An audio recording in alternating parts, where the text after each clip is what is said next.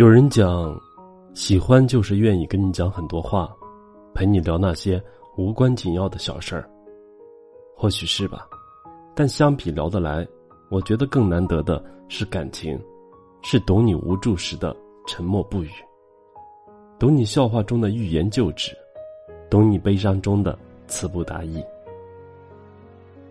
前段时间，我一个单了许久的好朋友谈恋爱了，一直以来，他身边不是没有追求者，只是那些喜欢都停留在吃饭、看电影、聊天的表面。一旦女孩遇到了困难，或是情绪低落的时候，那些追求者们也只会嘴上礼貌性的关心，而不是想办法去了解她，陪她度过难关。而现任是一个非常贴心的男孩子，会费尽心思的了解她。像那次的朋友聚会，全程他都没有讲话，男友知道她性格内向，不喜欢交际，所以就找了一个借口带她离开。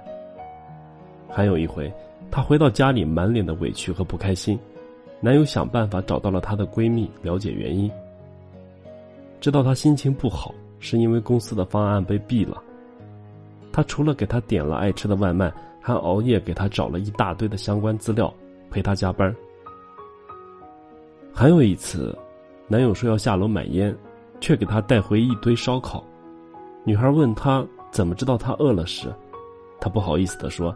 刚才不小心看到了女孩跟闺蜜的对话框，说她现在好饿，所以就顺便给她买了回来。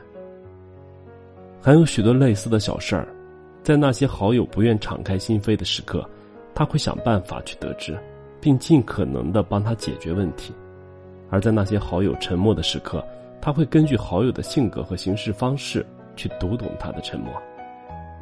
好友说，跟他相处的时候。是发自内心的感到自在和舒服。他就像哆啦 A 梦的八宝袋，总是能给他意想不到的惊喜、贴心和温暖。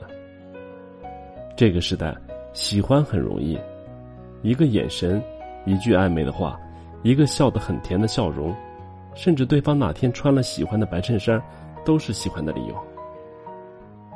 遇到喜欢的人本不稀奇，稀奇的是遇到懂你沉默的人。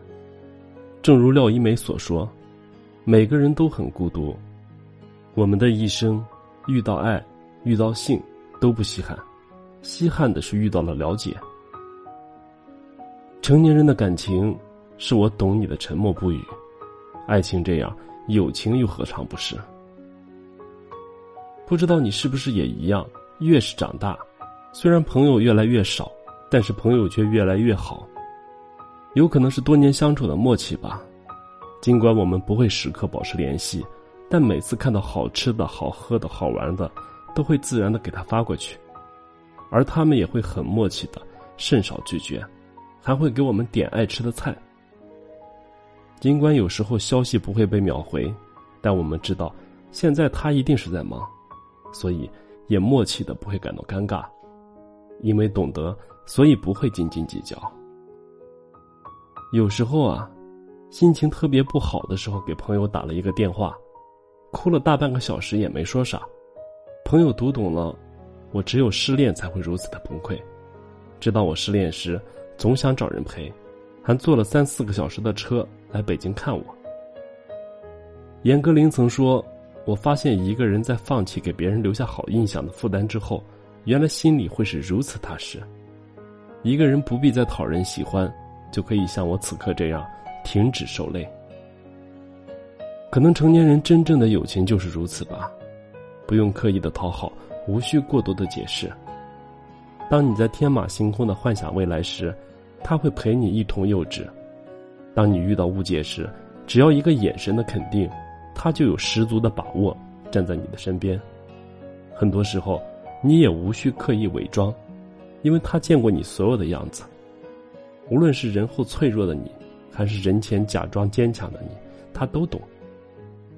见或不见，依然想念；联不联系，都没有忘记。也许，这就是成年人的感情，不会拥有过多的轰轰烈烈，但都是细水长流的永远。不免觉得，在这个感同身受、非常奢华的年代，有那么几个人能够懂得你背后的沉默不语，真的很幸福。